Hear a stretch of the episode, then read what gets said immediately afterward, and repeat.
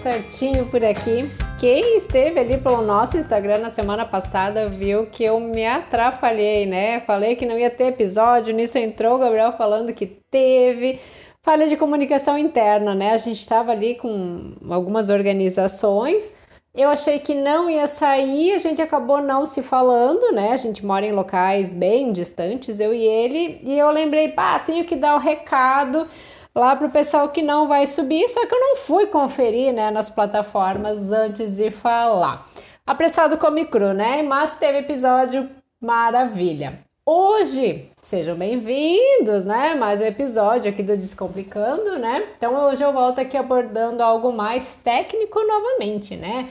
Sempre é alguma disfunção, um tratamento novo, né? um produto novo que, que esteja na área, um tratamento específico ou até mesmo um apanhado de técnicas. Então hoje eu quero trazer um olhar para a região da boca das nossas pacientes, né? Alguns locais ainda estão com uso de máscara, mas na grande maioria já está liberado, né? Tirando em estabelecimentos de saúde ou para se servir em buffets de, de restaurante mas tá quase todo mundo então com os lábios à mostra, com a boca à mostra. Mas eu não quero estar tá falando do preenchimento labial em si, né? Só de todo o conjunto que passou ali mais de dois anos escondido, porque quando se fala Uh, em preenchimento, preenchimento no geral, o labial ele ganha em disparada de qualquer outra região, né? Uma vez que os lábios eles simbolizam na mulher a jovialidade e a sensualidade. Acontece que, passando ali dos 30, 35 anos, essa região perioral ela vai demonstrando sinais do envelhecimento. Então, os lábios eles vão perdendo volume, o sulco nasogeniano, o sulco nasolabial, enfim, ele se acentua e surgem também os códigos de barra.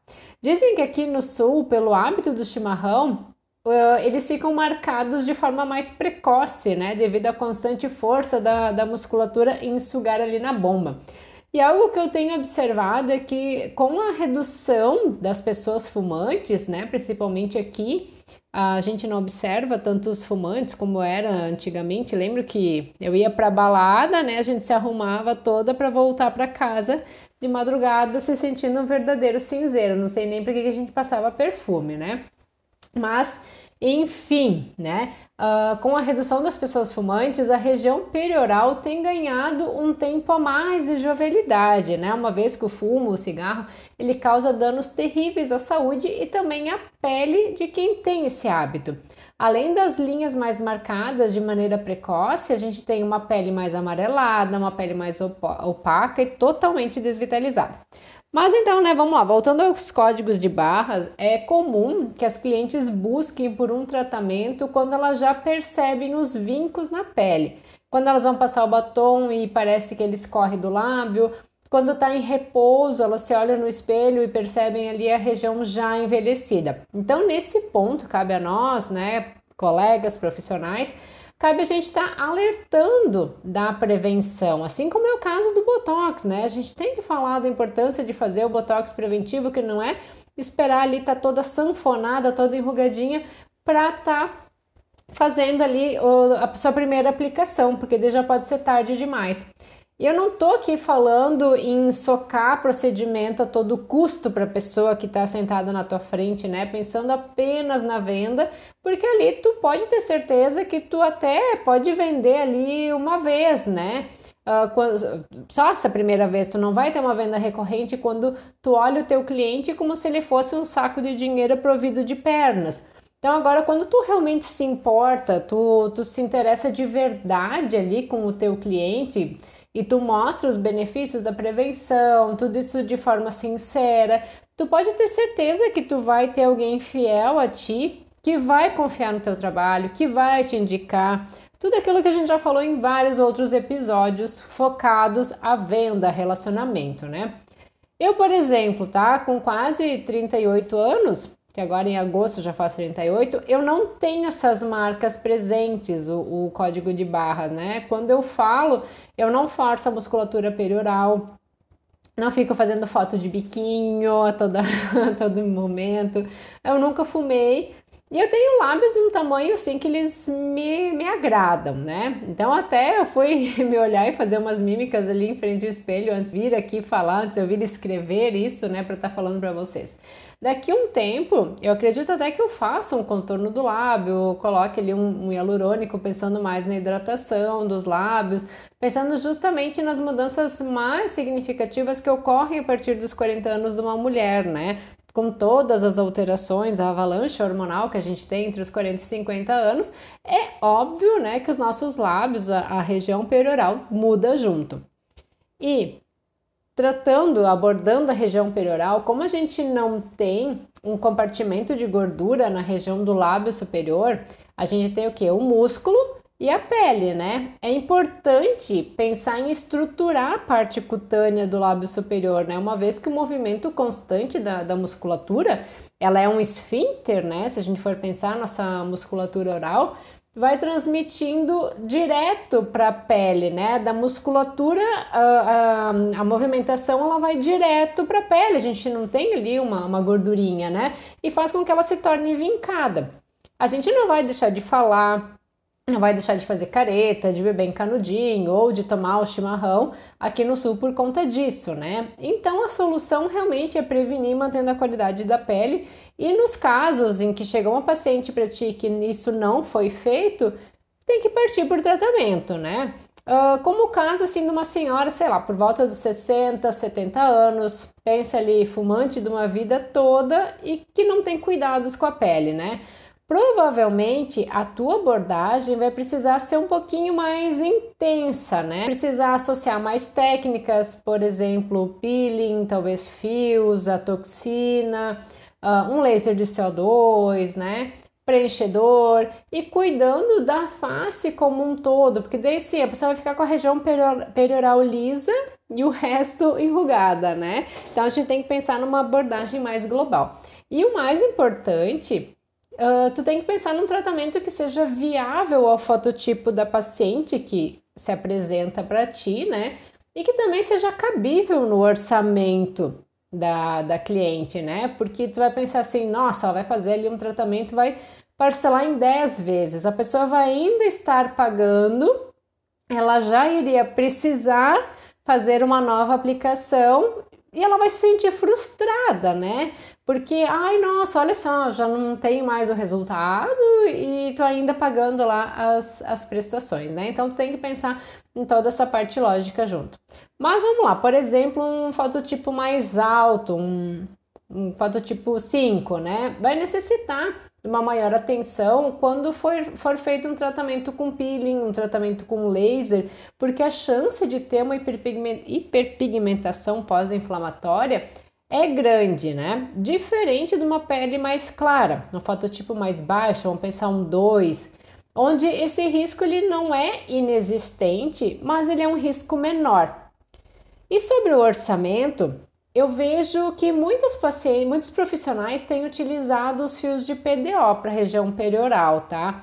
Eu não usava, usei eh, recentemente assim frontal e região orbicular dos olhos, né? Na pálpebra inferior, onde fica aquelas linhas finas. Eu confesso que na, nas, nas linhas finas de pálpebra eu gostei bastante. Agora de frontal já não gostei muito, tá? Mas na região perioral, tu sabe como profissional que não vai ser um ou dois fios por lado, né? Dependendo do caso, a gente pode necessitar de uns 4, 5 fios em, em cada lado ali da, do código de barras. E esse tratamento ele pode estar tá variando de 1.800 a 2.000 reais. Uh, laser, né? Tu tem que pensar num laser uh, full face. Um peeling também, né? Dependendo do peeling que tu vai fazer, tem que pensar nele full face. Então, uma boa alternativa para o tratamento do código de barras, né, uma boa alternativa de custo-benefício para a região, eu vejo o Skin Booster. E o Skin Booster original é o da linha Restylane da Galderma, né? Porém, outras marcas de ácido hialurônico, elas também dispõem dessa, das suas apresentações, né? E por mais que seja o nome de um produto e não de uma técnica, ele caiu no gosto dos profissionais que acabam chamando tudo de skin booster, né? Então não vai dizer, ah, sei lá, hidratação profunda injetável. Acabou virando skin booster, porque na verdade é um, um termo em inglês, né? Um termo americanizado que, ok, foi utilizado para um produto, mas ele acabou sendo chamado como, como técnica. É como o caso o Nescau, ninguém chama de achocolatado. O detergente, ai, vai lá comprar um limpol para mim, não é? Vai lá comprar um detergente. E mesmo o Botox, né? O Botox é marca, ele não é técnica, mas todo mundo diz, ah, Botox Day, vou aplicar um Botox, vou aplicar uma toxina botulínica. Não, o pessoal não fala assim, né? E a gente tem muitos outros exemplos onde os produtos pioneiros acabaram realmente batizando uma técnica. Não é o correto chamar de Skin Booster, né? Se tu não utiliza o original da Galderma, tô falando aqui legalmente, né? Só que comercialmente é o que torna a técnica mais vendável. O que eu acho bem legal, né? Falando, já usei da, da Galderma, né? Da, da original, já usei outras marcas também, é o sistema Smart Click que tem na seringa, onde que cada, cada cliquezinho que faz, ele te sinaliza a aplicação de 0,01 ml de produto. Então tu tem uma precisão muito maior de quanto, quanto que tu tá aplicando em cada local. Agora tu pensa assim, ah, sobre a aplicação, né?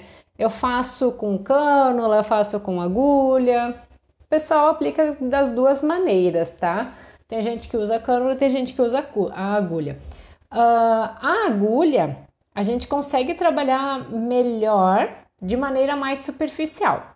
Porém, a agulha é mais dolorida, provavelmente vai necessitar de alguma forma de anestésico e tem uma grande chance de ficar em hematomas ali no paciente, né? Com a cânula, o desconforto ele é bem menor. A chance de tu ter um hematoma vai ser ali mais no, no pertuito, né? Porém, ela precisa de um pouquinho mais de aprofundamento para conseguir estar tá trabalhando. E Uh, a grande dúvida que eu vejo do, dos profissionais, né? Ah, que, como é que eu faço? Eu aplico no vinco, no códigozinho ali que se formou na pele, ou não? Então pensa comigo, né? Esses produtos, por mais que eles não tenham objetivo de volumizar, uh, eles têm uma leve reticulação. Então eu vejo como ideal fazer a aplicação de forma perpendicular ao vinco, não preencher ele, né? Fazer, aplicar perpendicular aquela linha do código de barra, porque isso vai dar um resultado mais natural. Tu vai estar tá redensificando toda a região, vai estar tá hidratando, ao invés de preencher cada um do, dos vinquinhos, cada um dos códigos. E quanto que vai de produto, tá? Tu vai utilizar uma seringa inteira, Uh, ele vem com 1 ml, né? Então tu coloca meio ml de cada lado e vai aplicando na forma de palitos, de retroinjeção, tá? Perpendicular ao vinco e injeta, claro, vai depender mais ou menos do, do tamanho, da largura, né? De cada face, mas de 0 Uh, 0,03 a 0,04 por palito, então vai dar em torno de 3 a 4 cliques para cada palito que tu fizer, né?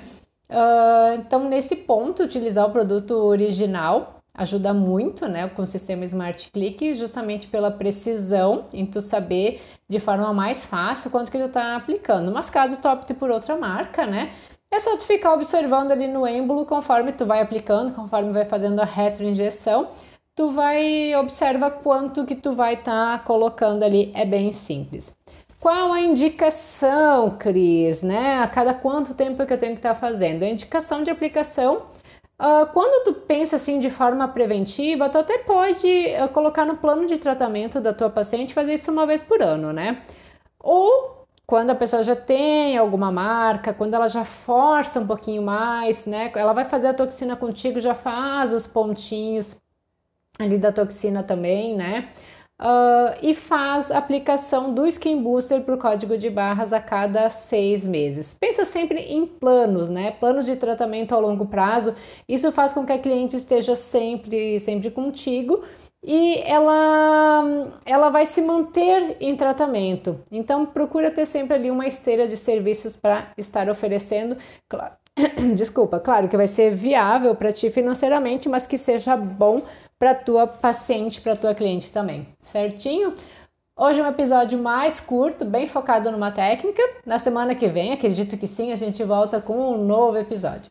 A música de abertura foi Feeling Good da PurplePaint.com. Até a próxima semana. Beijos!